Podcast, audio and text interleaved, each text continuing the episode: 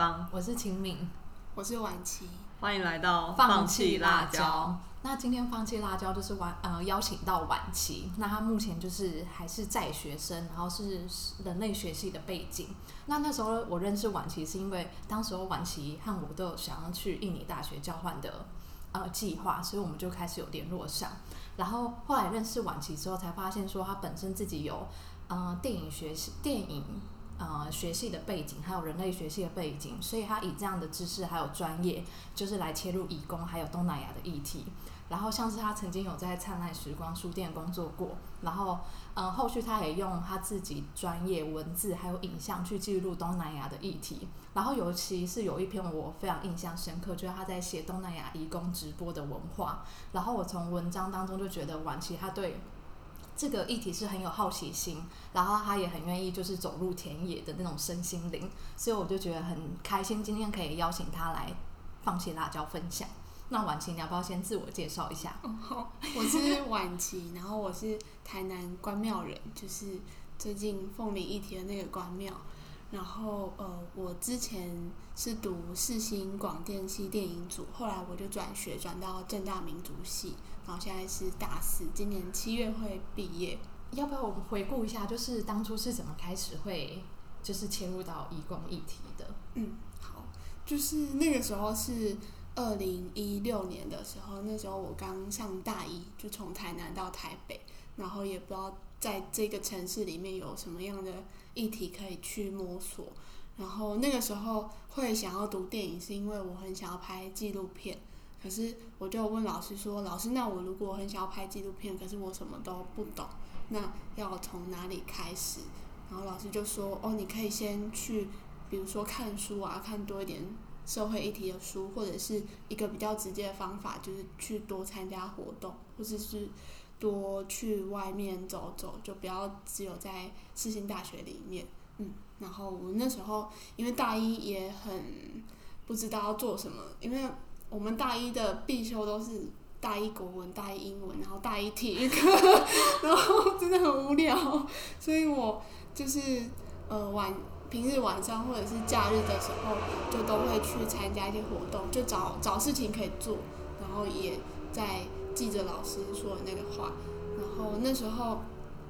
我就刚开始就找到灿烂时光这间书店，因为那个时候的。灿烂时光书店，它几乎每天晚上都有办讲座，嗯，然后就这每天晚上都有，然后我也不知道为什么他要办这么多讲座，然后假日也有，然后就有很多免费的活动，他们有跟文化部啊什么单位申请经费，然后就可以去看纪录片或者是参加读书会，是在那个时候认识灿烂时光书店的。然后后来比较常去之后，就渐渐的变成书店的长工，就是呃在这边服务的人，嗯，然后也开始慢慢走入义工议题里面，嗯，然后因为其实我们也不是很确定我们真正的听众是谁，然后所以要不要请婉琪再介绍一下，说什么是灿烂时光书店？好，灿烂时光书店它是一间东南亚的主题书店。然后他的创办人叫做张震，他是一个资深媒体人。他以前创办过《四方报》，《四方报》是一个呃专门给台湾的外籍的新移民或者是移工的一份报纸。然后以前的《四方报》它会有很多的版面，比如说像现在报纸啊会有呃国内外媒体的新闻，《四方报》也会有，但是是用移工或者是移民的母语，越南文啊、印尼文、泰文等等。然后四方报里面也会有一些交朋友的版面，就是因为以前四方报是二零零六年的时候创办的，那时候网络还没有那么普及。那那时候我要交朋友的话，我就可以写信去给报纸说：“哎，我是谁？我叫什么名字？我的兴趣是什么？我的电话在这里。你想要跟我交朋友，你可以打电话给我。”嗯，对，这是四方报。然后张震后来。呃，他离开四方报之后，就开了这间书店，也是有一些东南亚语文的书籍，可以让在台湾的移民或移工可以借阅。嗯嗯，我记得那时候比较印象深刻的是，就那时候灿烂时光书店刚开幕的时候，就有 PO 一个 PO 文，就是说请大家带一本书来。嗯嗯嗯，呃，那我觉得其实东南亚是蛮多台湾人会去旅游的地方，然后嗯甚至在台湾社会，义工已经不算是一个小部分的存在，嗯但是我们对它却所知甚少。嗯然后我自己是还蛮喜欢去逛书店的，所以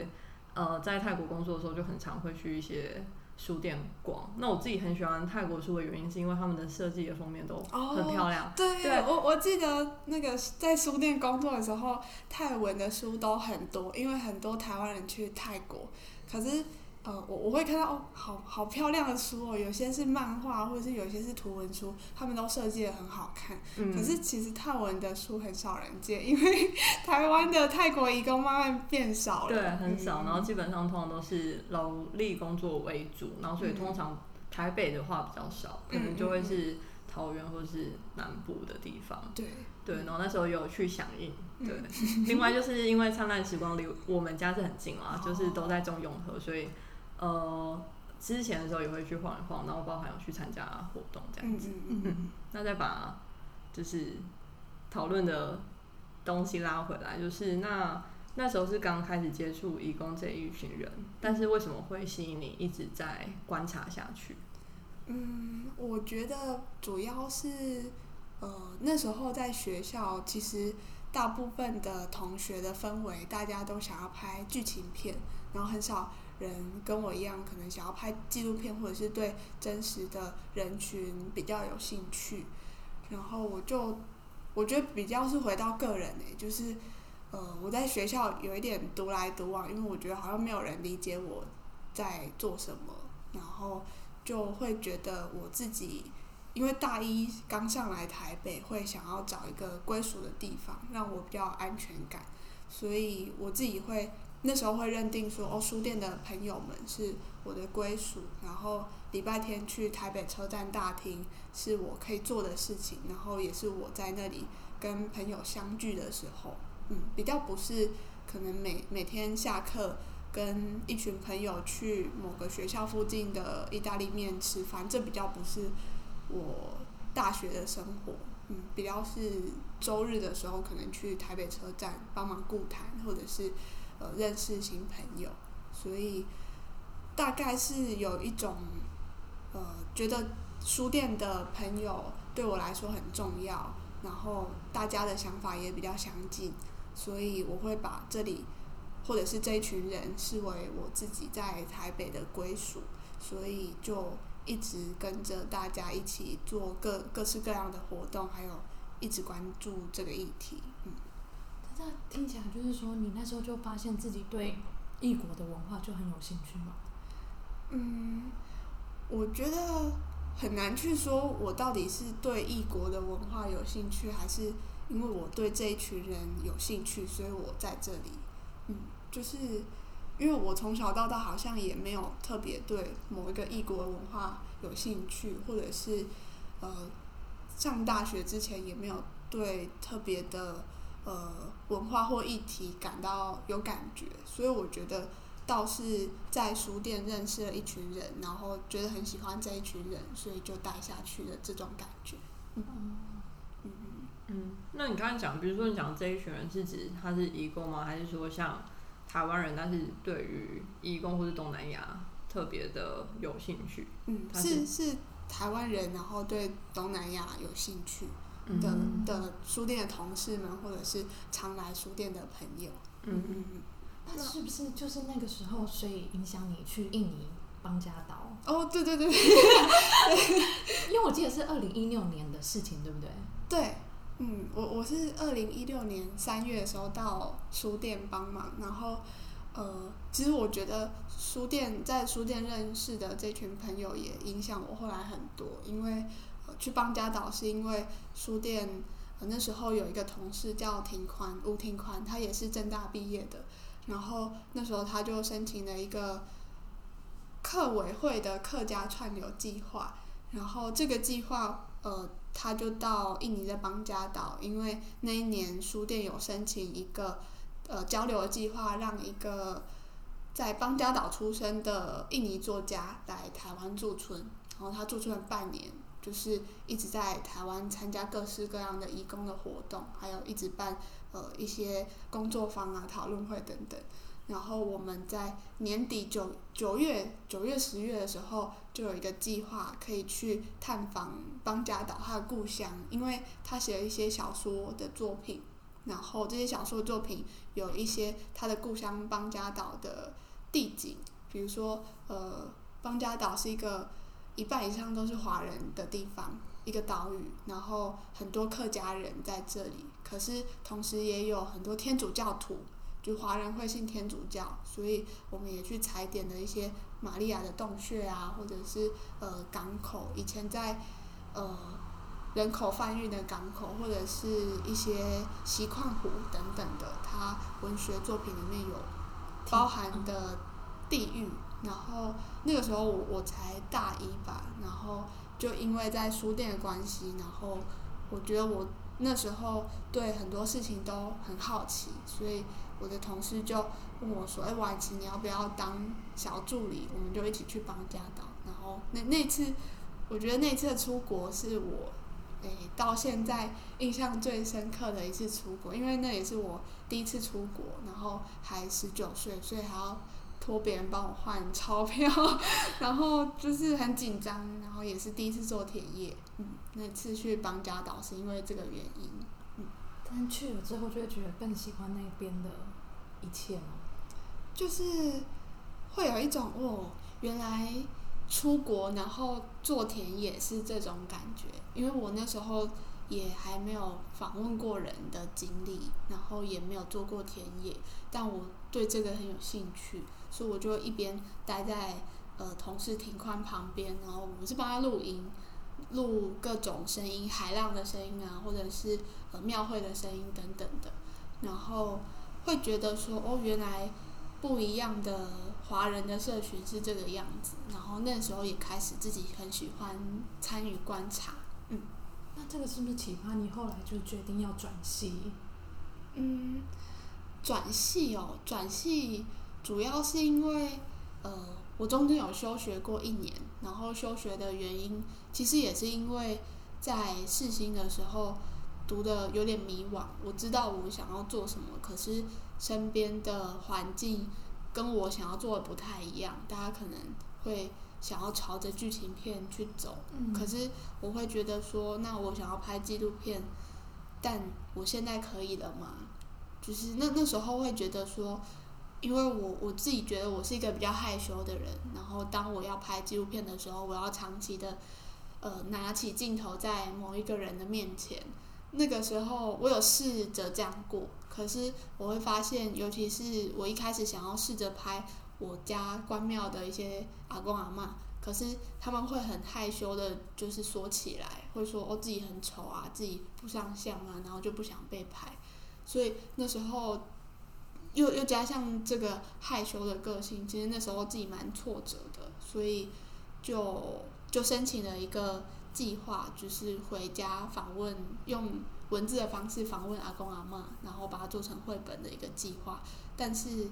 呃，申请那个计划，然后休学，这个是我对外人说比较官方的原因。但后来我在想，为什么会休学？其实是那时候读书读到有一点迷惘，不知道自己可以做什么，或者是呃，我没有办法把相机拿在人面前，那我可以怎么做？的一种嗯迷惘的过程吧，嗯然后后来再回台北，因为再回台北复学，我也是又换了一个班级，就是跟学弟学妹一起上课，然后就觉得这里又没有我的朋友了，所以那那那半年读的蛮痛苦的，所以就考了转学考，然后转学到正大 对，嗯嗯嗯。那为什么会选择那个民族系？因为因为对人类学有兴趣，还有田野调查。但是如果是台大人类学和正大民族系的话，因为我很久没有考试了，所以我觉得 正大民族系比较好考，实际的一个方式。对对，嗯，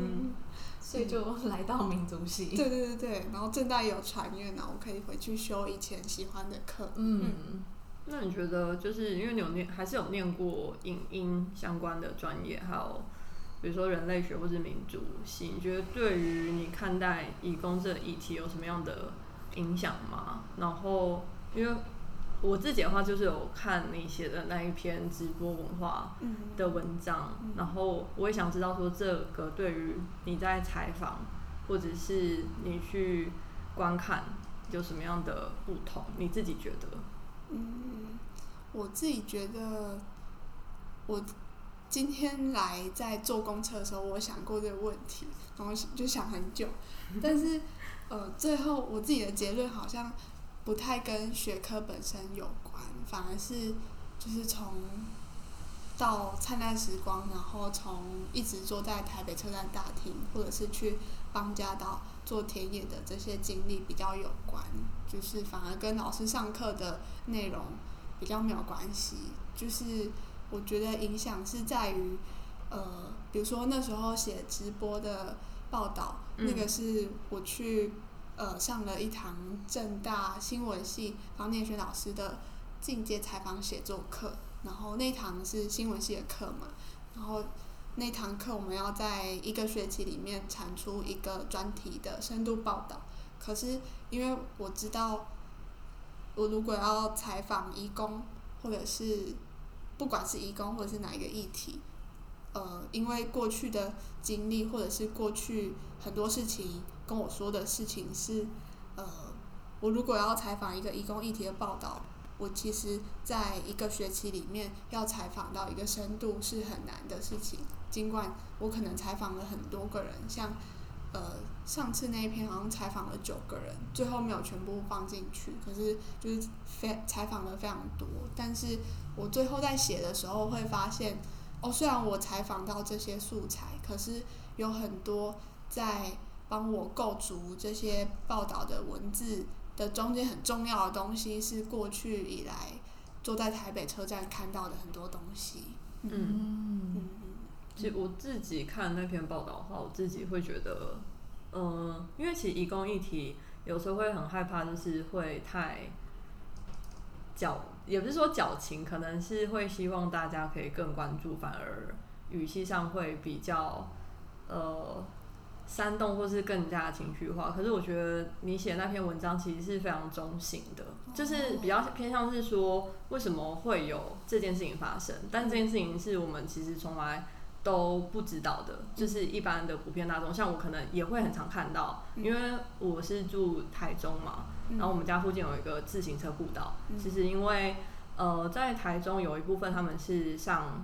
呃工厂班，所以他们六日就是可以放假，嗯，所以就很常会在那边 hang out，然后也会很常看他们直播，可是你不会知道说为什么，但你在看的时候，你也不会觉得，就我看你的文字，我会觉得是非常非常中性的，就很像是在讲说这正是他们的文化，那背后的理由是什么，就是可以借由这样子去认同他们，而不是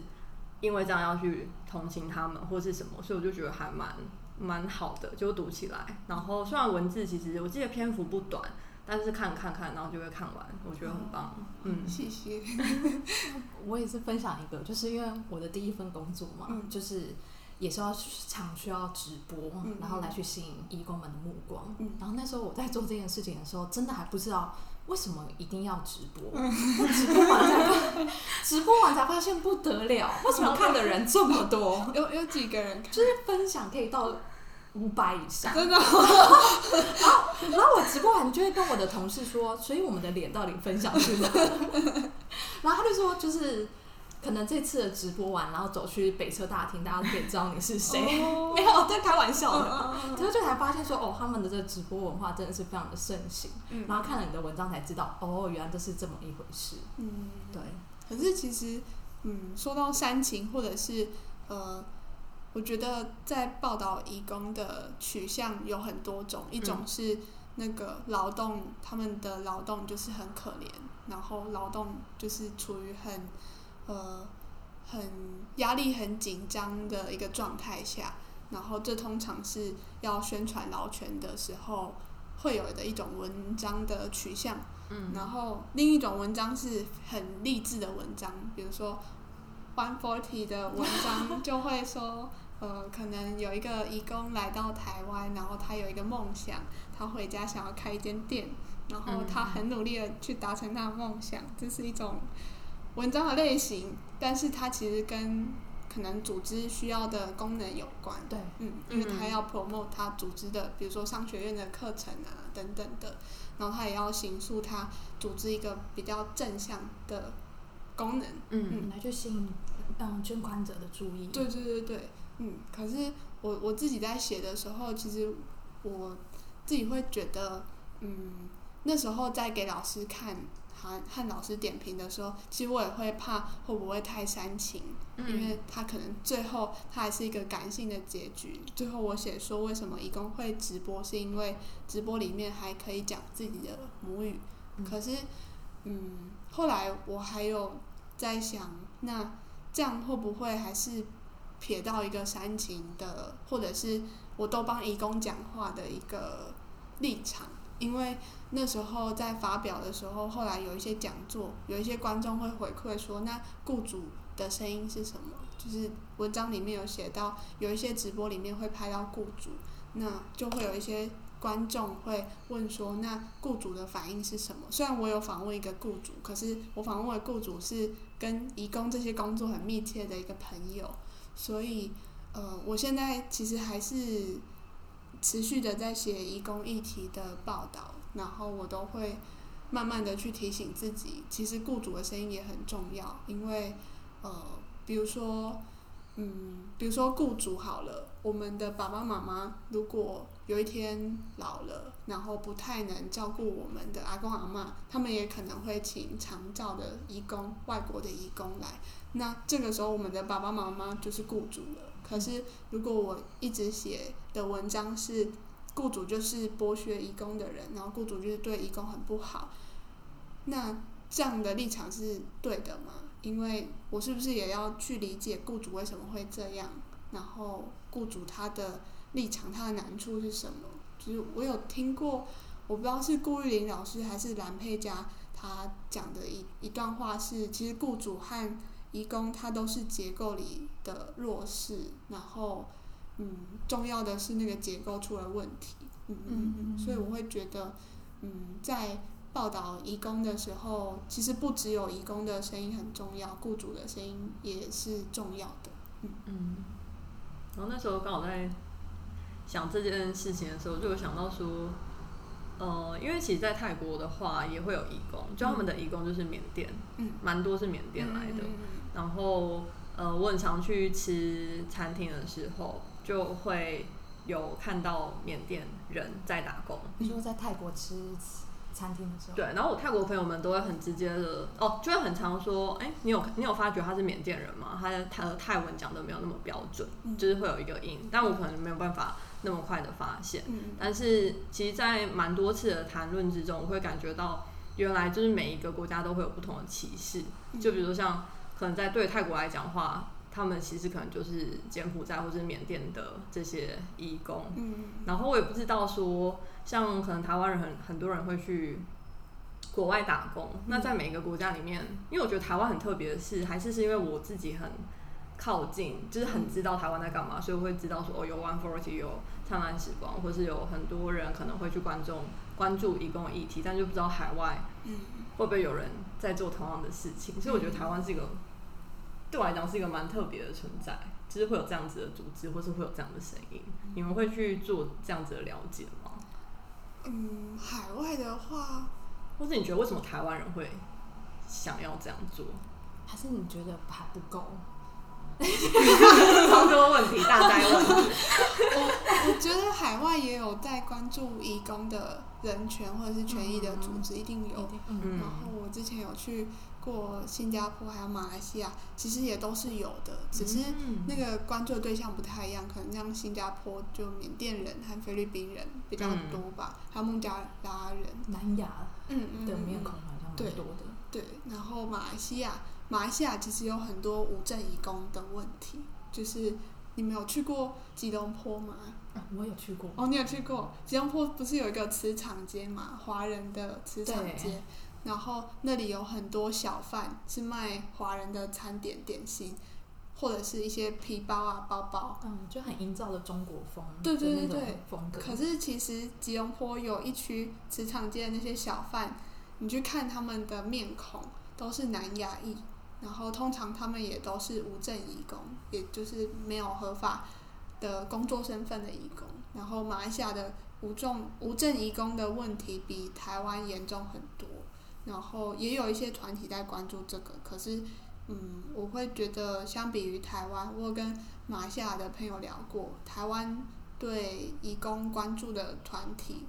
我至至少，因为我我可能知道比较多，所以是呃，它的发生是比较多的。然后马来西亚的话，呃，我的马来西亚朋友说，他比较少看到呃，有更多的团体在做这件事情。嗯嗯嗯嗯，了解。那在采访义工的时候，会遇到什么样的困难吗？然后我想问一下，晚期是什么时候开始学印尼语的？就是因为其实二零一六年你说你进去灿烂时光，然后又去印尼，但那时候应该是语言还不行的时候吗？嗯，对，就是其实语言也是一个困难诶，我也是，其实也是二零一六年开始慢慢简单的学，可是。嗯，从二零一六年到现在已经哦五年了，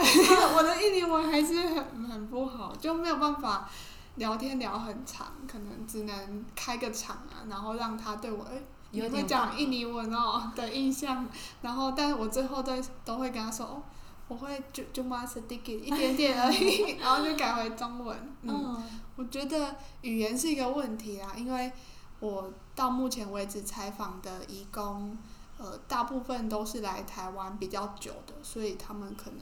都是看护工，所以中文会比较好，或者是就用呃英语访谈，因为有一些义工他可能待过香港或者是新加坡，然后他就会很习惯用英语对话，即使跟他的雇主，他也是很习惯用英文，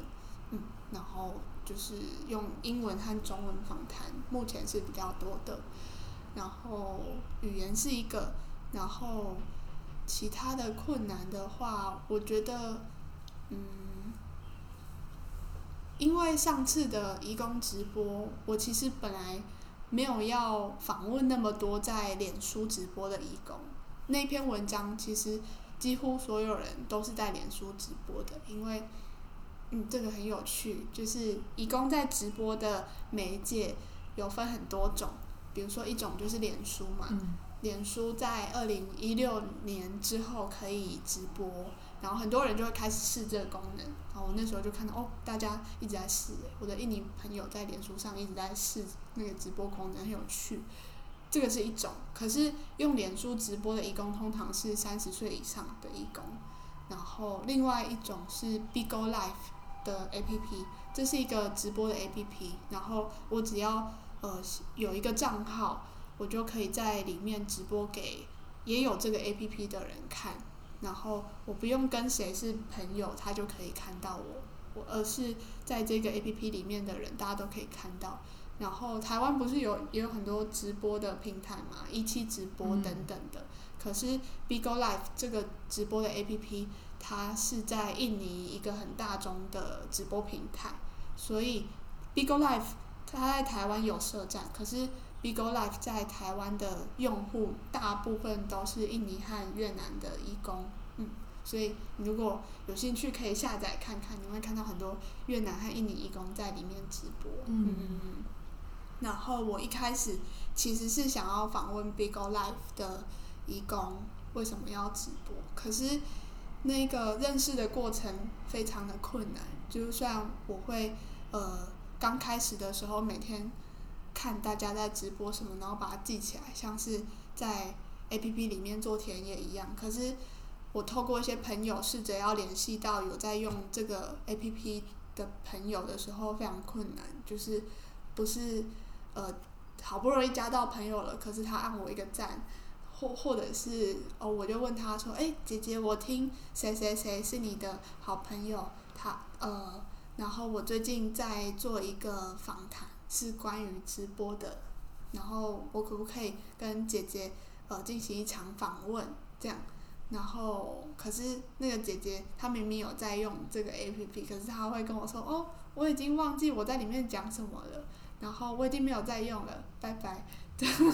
嗯，就就很很难去接触这个 A P P 里面的人，然后我后来有在想为什么，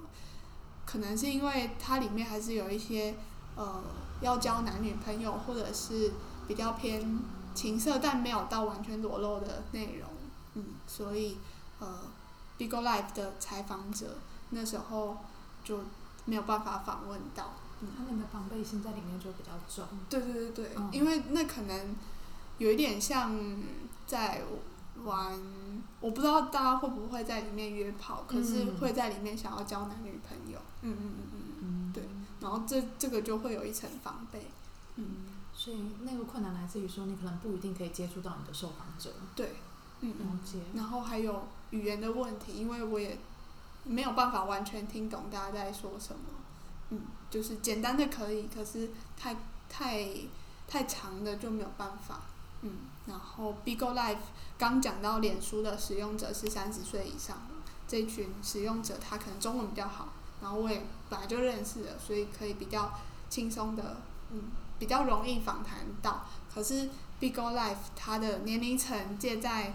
呃二十五岁二十五岁到三十岁之间，然后又比较难访谈。然后有另外一种非常有趣的直播是抖音，嗯这个是印尼的年轻人现在很常在用的，大概二十五岁以下都在用抖音。嗯，然后但是这个又更难，因为我语言也有限制。嗯，对，那时候嗯访谈的困难，我记得是这个。所以你觉得比较偏向是语言加上信任嘛？然后这两者可能有一点点关联。比如说，如果语言够好的话，可能可以更能赢得他们的信任感，嗯会是比较偏向是这样。嗯，对。嗯然后我我记得姐姐刚刚有讲到一个歧视的问题，就是不同国家的歧视是不一样的。然后我自己后来有在想，歧视是为什么？然后要到底要怎么去写报道才能比较，比如说歧视是一个小山峰好了，那要怎么写报道让这个小山峰看见，然后慢慢把它抚平？我自己觉得是。我有在一本书里面看到一一句话，他是说，如果你对一个东西讨厌，代表说你的生命里面也曾经有过那样的东西。嗯，就是比如说我讨厌呃东南亚来的人，那我在成长过程里面，我是不是也有因为我们家不够有钱，或者是怎么样，而我被讨厌，或者是排挤，或者是受到什么待遇过？我觉得反而是要回到那个原因去谈，所以我觉得可能有很多冲突，它的那个棱角不一定是一定要直接反映一个哦，这些人在歧视他的一个文章，他他会看到嘛？可能不一定，可能要先去了解我们自己，我们讨厌的东西是为什么，然后在我的生命过程里面有什么样的东西形塑我会这样想。嗯，我现在反而是会觉得这个会比较重要。嗯你是指说就是要回顾你自己嗯的生命经验吗？嗯，对，就是嗯，比如说一开始写文章的时候，一开始写报道的时候，我在写第一篇报道是，呃，我在台南看到一个菲律宾的选美，然后我觉得很有趣，所以我就把它报道出来了。可是现在慢慢写，写的比较多一点点，会觉得好像我要理解一个问题，比如说义工为什么要直播，我要先回到为什么我不直播，去去理解。然后好像是要先理解自己，然后再去理解别人，那个过程会比较有效。嗯但我没有特别想到有没有有效这件事情，而是比如说你刚才提到的一件事情，就是当父母或是祖父母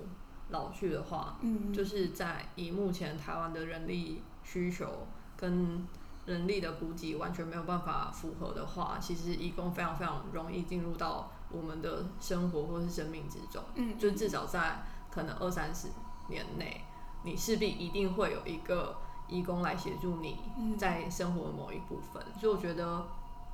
呃，在觉察部分的话，我觉得不是那么容易，每个人都可以去觉察自己生命中的缺陷，或是像你刚刚讲的那个嗯歧视或者是山丘。但是如果你可以借由呃理解，比如说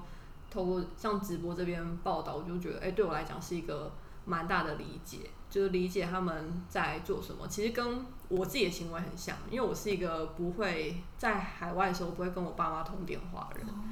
就是很少，就可能一个月或者两个礼拜一次。嗯，但大部分的时候，我是可以开放让我爸妈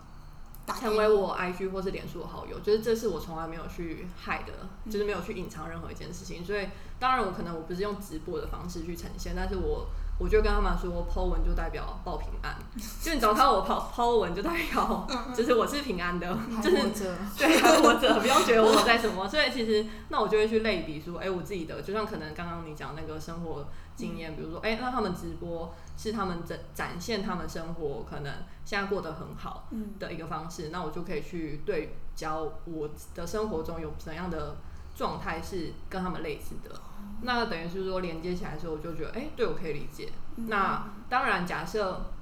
今天有个义工到我家里来，然后他必须透过直播这件事情，那我已经可以理解说，他直播可能是向他的亲友报平安，那顶多就是可能。比如说我不能，我洗完澡出来的时候我被直播进去，所以我可能会跟他说，哎、那不行哦，可能就是下午的什么时段，然后你可以直播。那如果晚上的时候可能呃比较多人来走走来走去的话，那为了大家的隐私可能就不方便。嗯那我觉得那就可能会呈现一个平衡的状态。嗯对，嗯，但我觉得要觉察真的有一点点难，就大家要有嗯意识的去做这件事情，才能真的很很有意识的去抚平这个山丘。嗯。嗯，哦，我觉得有另外一件事情很有趣，就是我有听一位呃也是长期关心移工议题的顾玉玲老师说过一句话，他说就是很多人说我们在了解议题的时候要有同理心，可是他说同理心可能是不够的，或者是他不相信同理心这件事情，因为即使我有同理心好了，大家都会说，然后我跟某一群人的生活。即使我有同理心，我们的生活还是一条平行线，我们不会有交汇。他说他比较相相信好奇心，因为我有好奇心，然后你会去好奇说，诶，他为什么要直播啊？他直播是要干嘛？然后你会觉得这一件事情很有趣的时候，你才会把那个平行线交汇起来，然后去了解为什么他要做这一件事情。嗯，所以我觉得好奇心也蛮重要的。嗯即使有有一些人会说，哦，你在呃做这个议题的时候，会不会有猎奇的成分在？可是我一开始会很抗拒猎奇，会觉得会会很审视我自己说，哦，我这样是不是猎奇？我这样是不是太太太多好奇心了？因为我我自己也是水瓶座，所以好 好奇心很多。然后，但后来比较后来，可能这一两年吧，会觉得那那又怎么样？如果别人觉得我是猎奇的，那又怎么样？就是因为我自己很好奇这件事情啊。我们可能会遇到台湾有某一种长辈是这样子的，他可能呃，比如说你们在做社会学研究或者是在上课，然后有一位退休的阿姨走进来要旁听这堂课，然后他就问了你很多你觉得不是那么舒服的问题，就问你说哦，为什么你要去理解底层的人在干嘛？你不是过好自己的生活就好了吗？可是这有有一类的阿阿伯阿姨，他们会用一种他真的不懂，然后他很想要了解的方式去问你，然后你在跟他对话的过程中会发现，哦，虽然他问的问题，呃，会一开始会让你有点不舒服，或者是不知道为什么他问这个，这不是理所当然吗？可是你会发现，他问问题之后，你跟他的谈话，你会发现他是非常想要理解这个问题的，然后你会发现他是很很真诚，只是因为他的呃成长背景让他会这样想，会让他这样问问题，可是他是背后的心是真的很想要理解的，有这种阿公、阿伯、阿姨。然后我觉得后来我在看猎奇，有一点像是比较理解了这个部分，所以我会觉得不管我要理解一个议题，有人是猎奇的，或者是有人真的保持着好奇心，可能都没有关系，就是他有好奇心，想要去知道就好了。那我很好奇是说，那你怎么看待说，当你把它写下来分享给大家，嗯，在面对大众看你的文字这件这件事？哦，你好会问问题啊。就是可能像我们、哦，可能会写部落格，嗯嗯。然后我觉得，呃，当然是为自己留下一个记录，嗯因为我好奇，所以我去了解哦，可能印尼雅加达的生活。嗯那我写下来又把它公开，嗯那这一层面你怎么看这件事？嗯嗯，我写下来然后公开，就是目前我自己写下来然后公开的都是有取得对方同意的。然后，嗯，你你是指说有的时候对方可能不想要我公开，然后但我公开了这个问题吗？嗯，就是应该是说，当你公开之后，你会希望大众怎么来面对你的文字？哦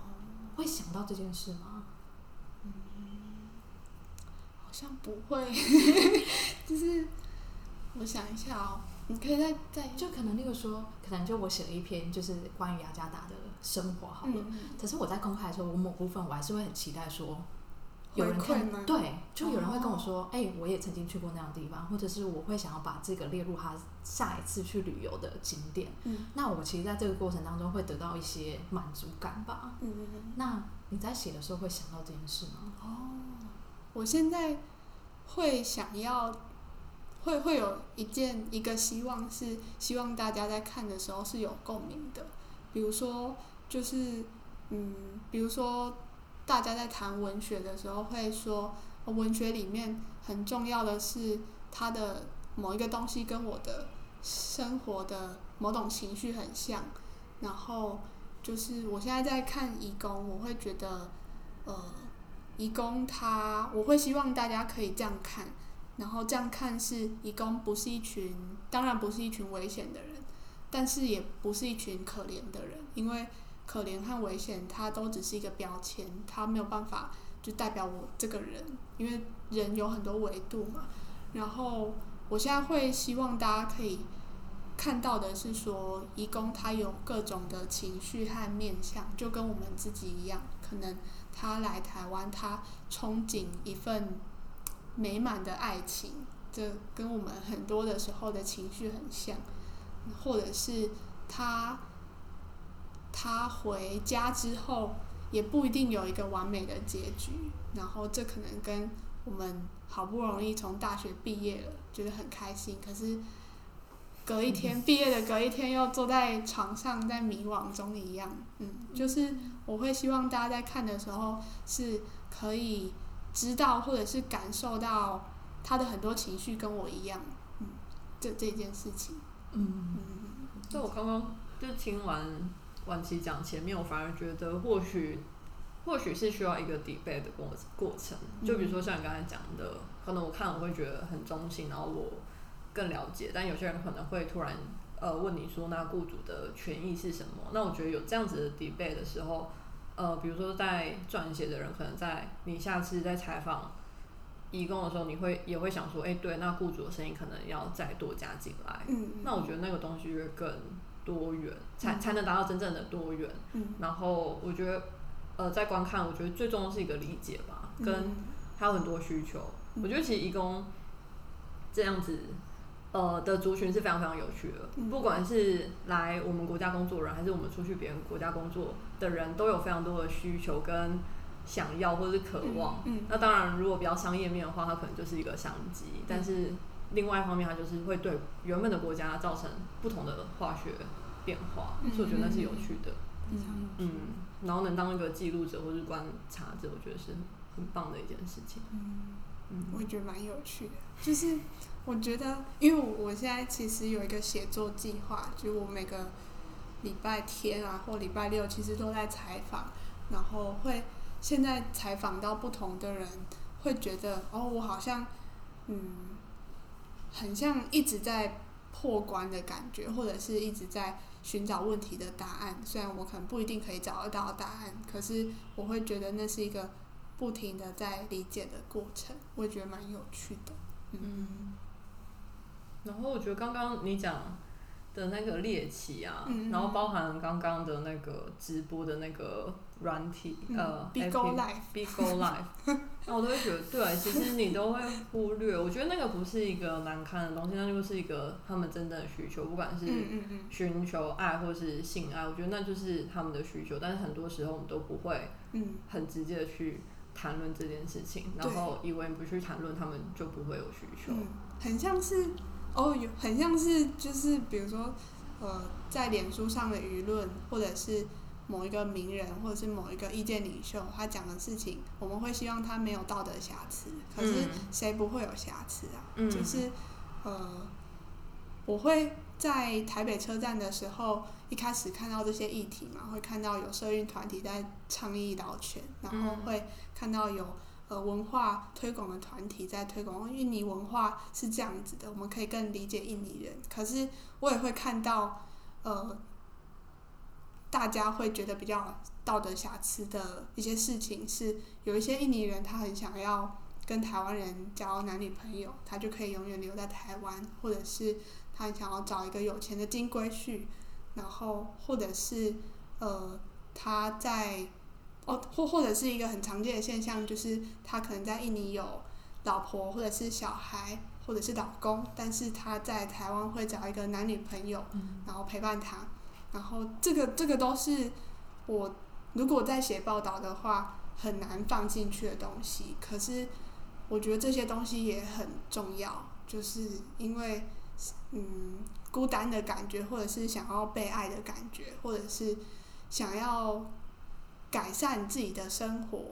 的感觉啊，或者是欲望，每一个人都会有。就像姐姐刚刚说的，就是这些也很重要，可是我们都不会去谈。嗯嗯，很多东西值得回思考。那再换到另外一个话题好了，因为其实婉琪也是呃缅甸街的算是采访编辑嘛，跟插画。嗯然后因为在去年的时候，我刚好也是有去参加《灿烂时光》你们的第三、第四集嘛，鱼汤面嗯的那个版本。对，然后我觉得很有趣的是，因为我们家这离缅甸街还蛮近的，但是很少会去，或是去的时候，因为真的选择太多，所以就不知道要吃什么。嗯嗯，然后想问一下，为什么会有鱼汤面这个？哎、不是，为什么会有缅甸街这个刊物？嗯然后主要是跟谁，或是跟怎样的人去沟通嗯，内容？好，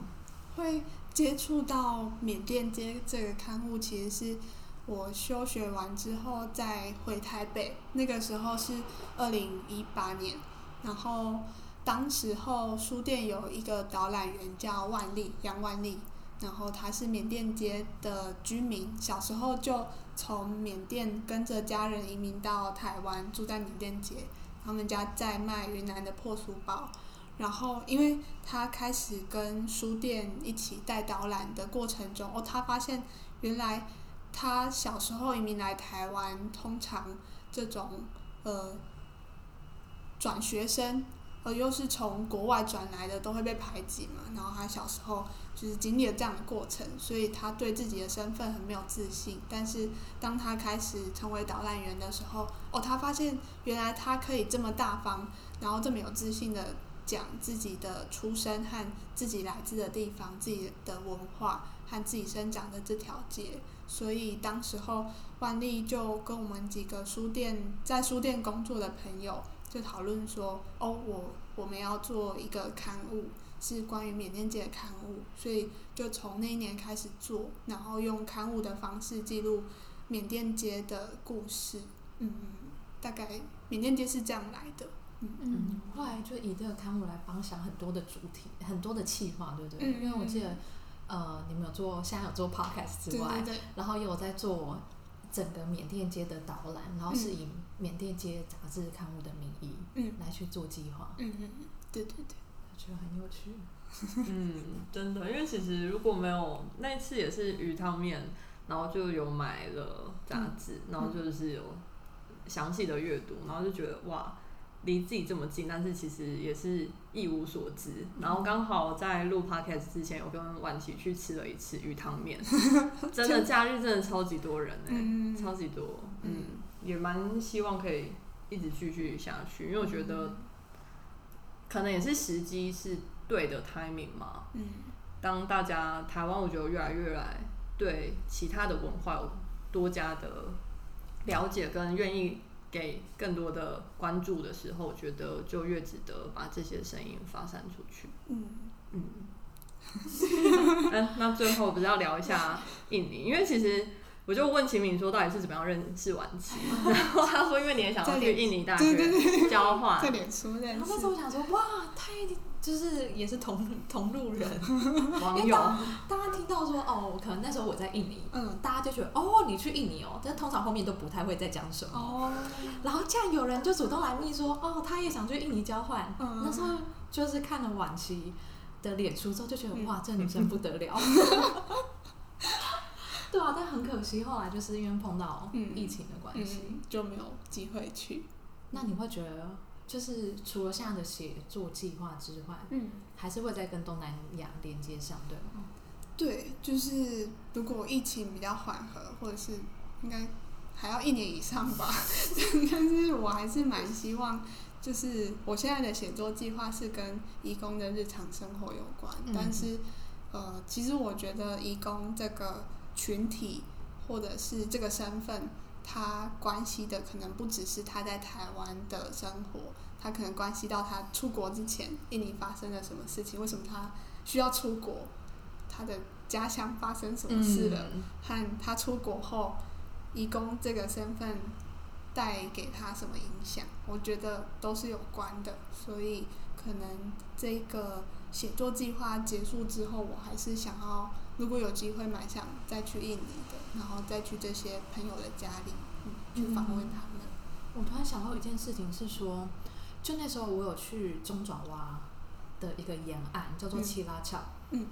去拜访我的朋友，就跟他一起过开斋节，就他们的过年。北边吗？对，北边、哦就沿海，就是可以看到海的一个小镇。嗯然后呢，我那朋友就带我进去他的家庭嘛，然后跟他的朋呃家人聊聊之后，就发现他的爸爸去过台湾，嗯他的叔叔也去过台湾，大家聊一聊，都发现所有的男人都去过台湾。嗯然后我就突然觉得，一定是这个地方，可能当时候是，嗯，会觉得台湾一定是比较好的工作机会。那他们也会觉得去过台湾是一个很，算是一个很骄傲，可以跟家人来说的一个故事。嗯然后我就觉得这件事情很奇怪，因为我的朋友们，他的我的那个朋友就说，如果我不是我去，嗯，他真的不知道他那些叔叔辈们就是都有这一段历故事。哦然后就觉得，嗯、如果真的不是去过当地，其实才会知道说很多故事都是在那里发生的。嗯所以我就觉得有必要的话，真的可以去他们的家乡去了解，嗯嗯。嗯嗯对他们的成长背景。我有听说北海岸是很多移工出国的地方，就是去当渔渔工。嗯。嗯，去当女工嗯或是工厂工嘛，这样子。我最近访问，我最近访问一位回国的印尼朋友，然后他回去三年了，诶，四年，他是二零一七年回去的，然后他就有跟我说，其实印尼山上的村庄会有比较多人出国，然后通常也是这些山上的村庄，你会入村的时候就看到有一块大布条，然后就是彰显说，哦，这里的人是印尼的荣耀啊，然后就就是这些出国的人是印尼之光什么的，会有这这样的布条。然后你走进村子里面，会发现哦，这里的房子都盖得很漂亮。就是拿钱回家盖。对对对，可是房子里面都没有人，因为大家都出国了。但是，呃，我的朋友他跟我说，通常是山上的村庄比较容易有很多人出国，是因为在印尼的山上，大家可能的工作就是务农。可是，当你想要，呃，这个我还没有研究的很深。他是说，当你想要换一个生活，或者是生活的比较好，比较有钱的话，你就只能出国，没有其他的选择。所以山上的人通常都会出国，反而是平地，因为这几年有很多跨国企业在印尼盖工厂，比如说艾迪达啊什么的，然后平地的人比较有机会去工厂工作，所以山上的人容易出国，那平地的人就嗯，比会比较少一点。可以留在那边工作。嗯嗯嗯，对，嗯，但是他也说，呃，移工回印尼之后，大家都觉得哦，你你就可以回去创业啊。可是很，他说其实很难诶，因为你又不懂那个创业要创什么业。因为我可能是在一个小村庄，那我创业，比如说我开一个台湾人想象的很文青的店，那谁要来买啊？是小村庄诶，嗯嗯嗯，就也会遇到很多的问题。嗯，嗯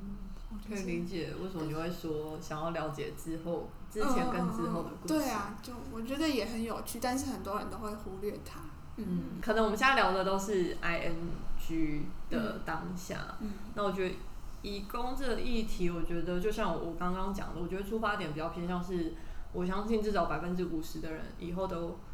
会接触出国，嗯呃，接触到这个这件事情。嗯。对，所以一个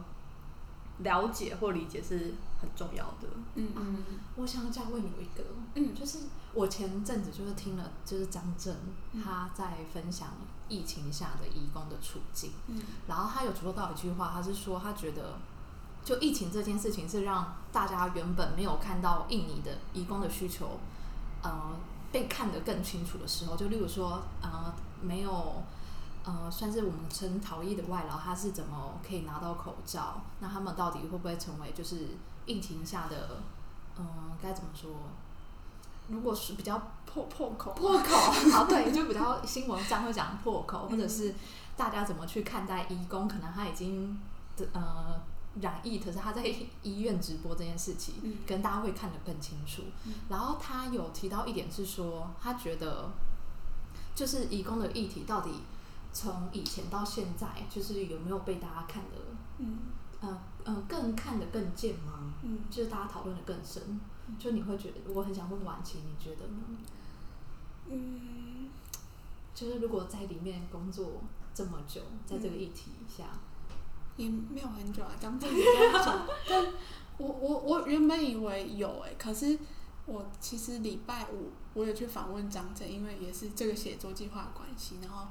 我就问他以前在四方报到现在的一些过程，然后我就问他说，为什么现在大家比较常讨论移工？因为他说以前可能二零零六的时候，大家都是在讨论外配新移民，可是呃，我问他说为什么现在移工反而变多了，然后他说没有啊，因为你现在里面，所以你可能看到很多。但我我其实是相信现在还是有很多人没有感觉。太多管道可以接触到这个议题的，嗯，所以我现在会觉得，嗯，问我可能不准，就是去马路问一个阿伯可能会比较准，嗯嗯嗯嗯，所谓的大众在路上，对，对吗？嗯嗯嗯，对呀、嗯。好吧，那只能期许大家可以 嗯更加的去想要嗯认识这件事情，好奇啊，好奇心，很有好奇心，嗯好奇心、猎奇心都可以。因为像姐姐说的，我们以后都会接触到义工啊，因为我们现在很不想生小孩嘛，搞不好嗯我们老了就会有一一位印尼的义工，或者是不一定是印尼有，其他国家的义工来照顾我们。嗯嗯啊，印尼语学起来，带着好奇心 一起学语言。好，那今天就谢谢婉琪来，谢谢。然后希望之后还有机会可以再多聊聊，或者是一起去缅甸街吃鱼汤面。没错，下次见。拜拜。拜拜。